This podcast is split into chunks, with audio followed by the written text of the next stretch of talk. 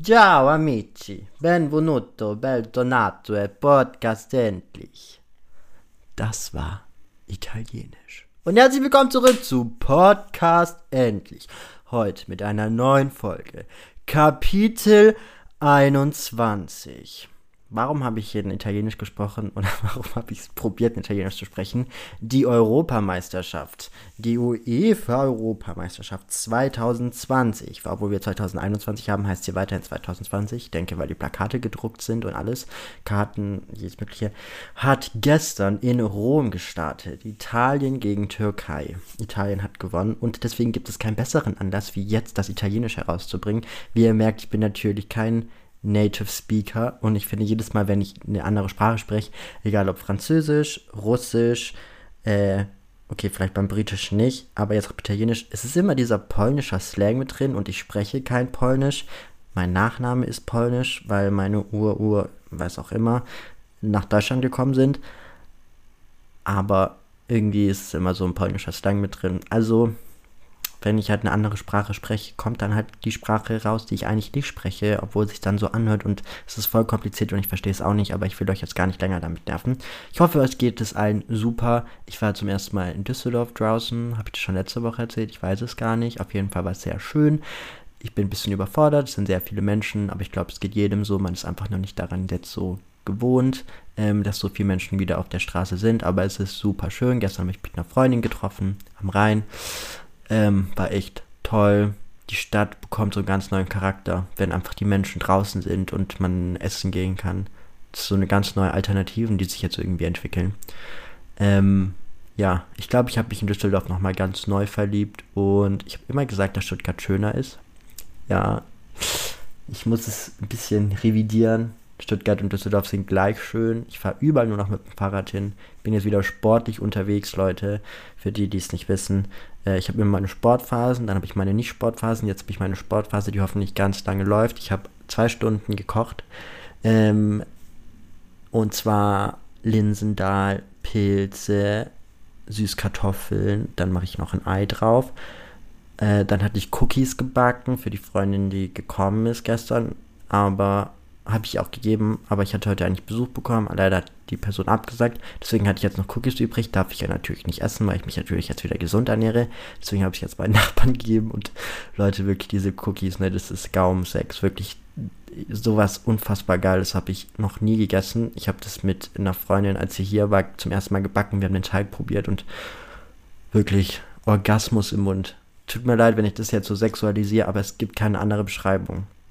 Also es ist wirklich unfassbar gut. Noch schnell, bevor es jetzt hier weitergeht und ihr eigentlich der Grund ist, warum ihr eingeschaltet habt, ähm, eine Schulkameradin Paula Makes Music auf Instagram heißt, sie hat ein neues Lied rausgebracht. Ähm, ich muss mal ganz kurz gucken. Ich weiß es nicht, wie es heißt. Shame on me. Ich habe es gestern die ganze Zeit angehört, weil ich es richtig geil finde. Ähm, hier sind auch irgendwie richtig viel Viecher. Das sind Millionen Planeten. Millionen Planeten. Ähm, ich finde es sehr geil. Es ist ein sehr deeper Song.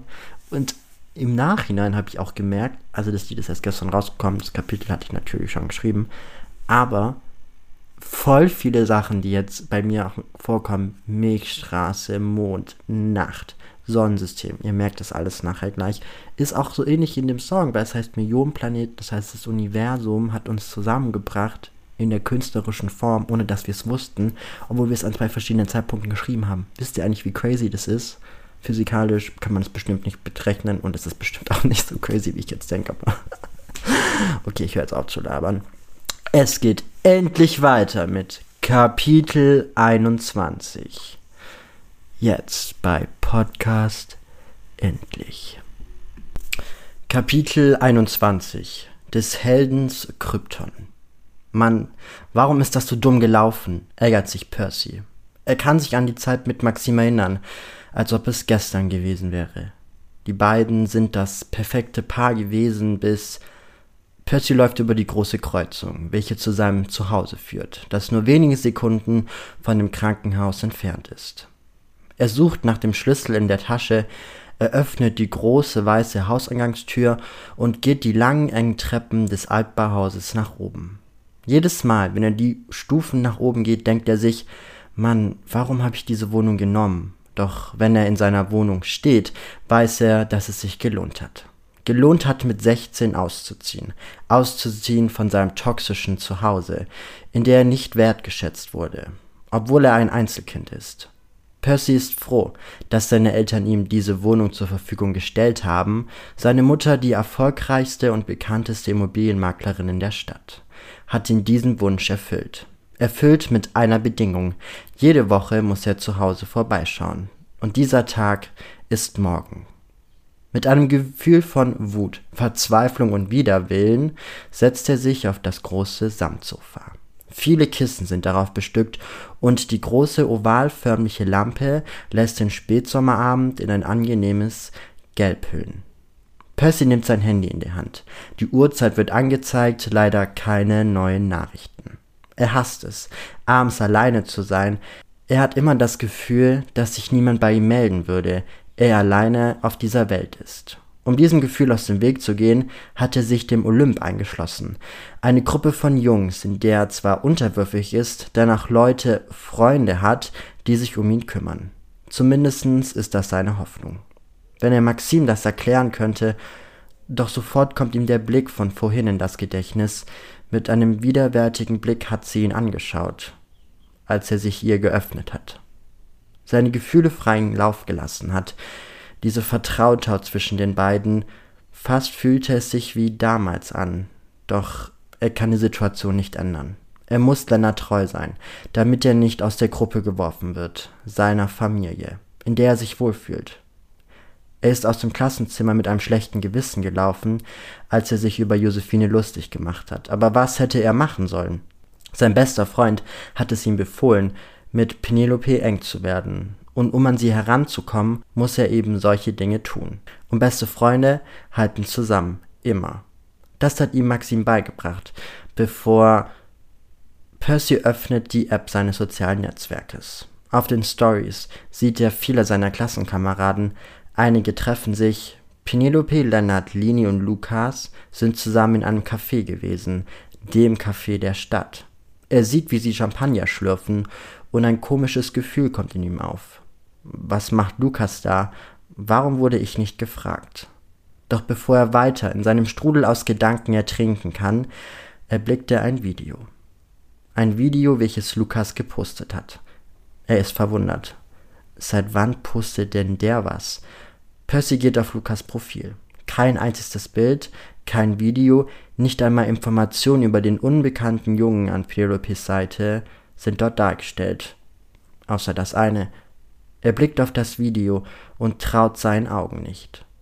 In einer zuerst hektischen Kamerahaltung strahlt das Auge des Betrachters auf Blätter. Es ist nur grün zu sehen, wenige Sekunden vergehen und Percy erblickt ein Mädchen. Wütend schaut sie auf den Boden und versucht, ein Streichholz in Brand zu setzen. Was macht sie da? fragt er sich. Doch als das Streichholz sich in Brand setzt, wird es auf den Boden geworfen. Der Grund und Boden des Waldes ist mit Steinen und abgebrochenen Ästen belegt, doch das ist nicht der Gegenstand, der in Brand gesetzt werden soll. Es ist ein Buch. Percy zoomt an das Cover heran, er liest Fifty Shades of Grey und dann erst realisiert er, wer das Mädchen ist. Sein Atem bleibt stehen, sein Herz hört auf zu schlagen und er nimmt beide Hände vor den Mund. Sein Handy fällt ihm aus der Hand. Er verbindet die Punkte. Das Mädchen auf dem Video ist Josephine. Das Mädchen, welches er ausgelacht hat. Er ist schuld daran, dass das Mädchen im Wald ein Buch verbrennt. Das Buch aus der Klasse. Und erst jetzt versteht er, warum Maxim so wütend geworden ist. Er ist sich seinen Entscheidungen nicht bewusst. Er weiß nicht, was er tun soll. Mit dem Gedanken im Hintergrund muss er jedoch an Josephine im Krankenhaus denken. Ist das Video der Grund, warum sie so angefangen hat zu schreien, denkt er sich. Im Kopf geht er erneut das Erlebte durch. Er und Maxim sind zusammen in dem Krankenhaus in das Zimmer gerannt. Er hat auf die manische Josephine geschaut, der Pflegerin geholfen. Doch als er auf dem Boden gesessen hat, um der geschulten Dame aufzuhelfen, hat er etwas gesehen, was er es jetzt zuteilen kann. Ein hängendes Bild aus grünen Farben. Und erst jetzt versteht Percy, in welchem Schlamassel er sich befindet. Bin ich für die Panikattacke verantwortlich? Der Strudel wird größer, und es scheint, dass neben dem wilden Gewässer aus Synapsenverbindungen jetzt auch ein Gewitter aus Emotionen dazukommt, was ihn in eine noch nie zuvor dargebrachte Situation bringen lässt. Percy ist sich etwas bewusst. Er allein ist dafür schuld, dass es seiner Klassenkameradin so schlecht geht. Nicht nur das, sondern dass sich eine Pflegerin die Hand gebrochen hat. Er hebt das Handy auf und legt es auf den runden Couchtisch. Percy steht auf und schaut aus dem Fenster. Die Sonne geht unter, und wie das Licht verschwindet, vergeht auch sein Glaube, das Gute getan zu haben. Wie weit möchte ich gehen, um Lennart als meinen besten Freund zu haben? Er ist verzweifelt, beschämt, und in diesem Moment fühlt er sich unendlich einsam. Ich, ich brauche Ablenkung, realisiert er und geht wieder zum Handy. Es gibt nur eine Person, an die er sich jetzt wenden kann. Es ist nicht seine Mutter. Es ist nicht sein Vater. Und es ist auch nicht Lennart. Er braucht Vertrauen. Vertrauen, das er zuletzt im Krankenhaus gespürt hat. Er braucht Maxim. Schnell tippt er die Telefonnummer, welche er von damals noch auswendig kann. Mit der Hoffnung, dass es noch die gleichen Ziffern sind, wartet er, bis das quälende Piepen vorübergeht. Hallo, Maxim Nachttier, ist es auf der anderen Seite zu hören. Doch aus einem Grund kann er nicht sprechen. Er will schreien, weinen, sagen, wie unfassbar leid es ihm tut. Er Helden bilden will, Helden finden, wie damals mit Maxim. Alles, was aus ihm rauskommt, ist ein Nichts, kein Ton. Hallo, wer ist da? fragt Maxim. Percy hört hin, hofft, dass Maxim ihn erkennt. Sie weiß, dass er es ist, dass seine Nummer sich geändert hatte, ist im Laufe der Jahre kein Wunder. Maxim, bitte spür es, spür, dass ich es bin, bitte, denkt er verzweifelt. Maxim, bitte, spür es, spür, dass ich es bin, bitte, denkt er verzweifelt. Maxim legt auf, und für Percy bricht eine Welt zusammen. Es ist, als ob sein Leben vor seinen Augen sich in langsamen Bildern wie ein Film abspielt. Er sieht Momente mit Maxim im Krankenhaus, als die beiden so unfassbar alleine, schwach und krank gewesen sind. Und die beiden das einzige waren, was sie am Leben gelassen hat. Percy dreht sich um. Ein grünes Sideboard erstreckt sich vor ihm. Drei Türen sind daran befestigt. Er zieht die zweite auf und holt eine blau gepunktete Schachtel aus dem Schrank. Die Schachtel geöffnet, treffen ihn Texte aus einer anderen Zeit wieder. Wie ein altes Leben kommen ihm die Buchstaben entgegen. Es ist wie eine andere Sprache, ein anderes Selbst. Er schüttet die Schachtel aus und Polaroid-Bilder kommen ihm entgegen. Ein abgemagertes Mädchen strahlt. Ihre Augen funkeln, darunter geschrieben Mein Krypton, mit einem roten Herz anbei. Er zieht ein Text heraus, welches an dem Polaroid geheftet ist mein Krypton. Bei Achilles war es die Verse, bei Odysseus war es die Liebe der Ferne. Bei mir sind es Menschen, welche mich verletzen. Manche machen es absichtlich und andere tun nur so. Doch leider weiß ich nicht warum, nicht wann, nicht wieso. You felt so happy, you could die, singt es in meinem Kopf mal wieder allerlei. Er liest sich die Zeilen wieder und wieder und wieder durch. Krypton, der Stoff, der sogar den stärksten Superheld brechen kann. Ein Stoff, der spitz ist, grellgrün, toxisch, giftig. Das stärkste Bündnis zertrennen kann. Die Liebe. Die Liebe zwischen ihm und Maxim. Er durchgräbt seine Texte und verdeckt von weiteren Blättern ist ein Brief. Ein Umschlag. Ungeöffnet adressiert an Frau Maxim Nacht. Sogar eine Briefmarke ist angebracht, versendet wurde er nie. Percy öffnet den Brief und liest seine vergangenen geschriebenen Wörter. Von Fantasie bis echtem Leben können wir alles geben. Menschen, die helfen und alles tun und noch viel mehr sind. Helden, wahre Helden, niemals dagegen, ständig aufstreben, das zu tun, was unmöglich scheint. In Comics wie DC oder Marvel kämpfen Captain America und Doctor Strange gegen die furiose Welt der fiktiven Bösewichte und Mächte. Im Alltag ist das unwichtig, sogar kurios. Was soll's mir bringen, man kann es nicht erzwingen, die fiktive Welt in die Wirklichkeit zu bringen, ob eine Oma, die von alten Tagen erzählt, uns warnt vor wiederholender Geschichte, oder ein Nachbar, der beim Handwerken. Können Menschen Dinge tun, die uns helfen, und das sind Helden, Figuren, egal fiktiv oder real, durch Lebensabschnitte uns stärker machen und unsere Grenzen aufzuzeigen. Furios und ohne Angst wie ein Held muss man das Lebensziel erreichen und reisen in das Zelt, die Welt erkunden mit oder ohne Held. Einer werden, so wie es zählt, als Begleitung den Superheld im rotem Umhang, ob die Mutter, welche einen beiseite steht, Helden sind Menschen von besonderer Art, geben und nie neben. Furchtlos und treu schreiten sie voran und lassen dabei nichts an sich heran. Keine Angst und kein Problem können sie stoppen und lassen uns daran glauben, alles ist möglich. Mit ein wenig Fiktiven unserer Realität können wir wahre Helden sein und andere Menschen helfen, um als ein wahrer Held zu gelten. Doch Maxim, was passiert, wenn der Held zum Schurke wird? Was passiert, wenn ich nicht die Person bin, mit der du denkst zusammen zu sein? Ich muss diesen Schritt gehen, von der Klippe unseres Berges springen, ohne zu wissen, ob ich fliegen kann.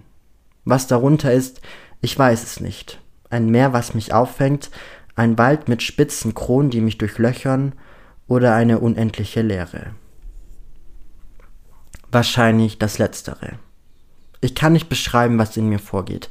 Ich kann nicht sagen, was du fühlen wirst, wenn du diese Geschichte, Tragödie, dem Fall des Helden, ans Licht kommen wird. Du hast etwas Besseres verdient und ich kann dir nicht helfen. Jetzt. Das ist das, was mich am wütesten macht, am traurigsten, mich zur Verzweiflung bringt. Weil ich der Grund bin, warum es dir so geht. Ich der Grund bin, der dein Herz in Stücke sprengen lässt. Du bist die Nacht, der Mond, der mir in der dunkelsten Zeit gezeigt hat, was Licht am Ende der langen Nacht bedeutet. Hoffnung, Gewissheit, Freude auf den kommenden Tag. Wie eine Nacht ohne dich aussehen wird, ich kann es dir nicht sagen. Eine Nacht ohne Licht, ein andauerndes Schwarz, es tut mir leid. Und ich habe den größten Fehler gemacht, den ich jemals machen werde. Vielleicht treffen wir uns irgendwann einmal einem Ort, in dem nicht Ärzte und Pfleger unsere Familien sind. In einer Zeit, in der wir glücklich zurückschauen können, auf die tolle, unvergessliche Zeit, die wir miteinander hatten. Du bist mein Mond, meine Sonne, mein Sonnensystem, das mich durch die doch so große Milchstraße bringt. Der Stoff, der mich antreibt, weiterzumachen. Es tut mir leid. Ich hätte es niemals tun sollen, mit ihr ins Bett gehen. Die Person, die dir gezeigt hat, dass das Leben andere Seiten hat, dein Boot aus dem Sturm gebracht hat, in die Bucht, deinem Zuhause. Du verlierst mich, doch ich hoffe nicht sie. Ich liebe dich mehr als alle Sterne zusammen in der so wunderschönen Nacht der Maxim. Percy nimmt sich eine Träne aus dem Auge, er hält sich den Brief an die Brust und fragt sich, wie konnte ich so tief fallen? Wo ist der Held, der ich einst sein wollte, sollte?